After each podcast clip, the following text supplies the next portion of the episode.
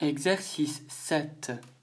Voilà, maintenant on va pouvoir terminer cet article encyclopédique avec les trois dernières parties.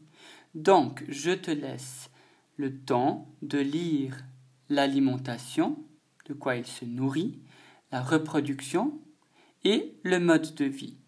Une fois que tu auras fait la lecture de ces trois paragraphes, de ces trois parties, on pourra ensuite la lire ensemble. Tu pourras de mon modèle.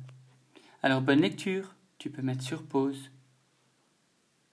Voilà, on va lire ensemble. Alors, alimentation. Le castor est végétarien. Il ne mange donc aucun aliment animal.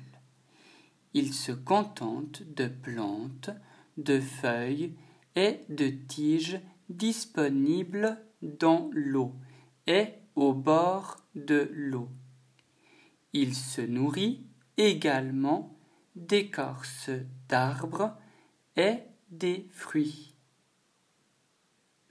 Reproduction. Une fois par année, la femelle donne naissance à un jusqu'à quatre bébés. Les petits commencent à sortir de leur hutte vers trois semaines.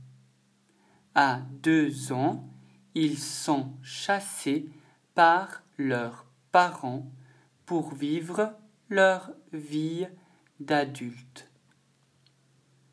Mode de vie Le castor vit en famille.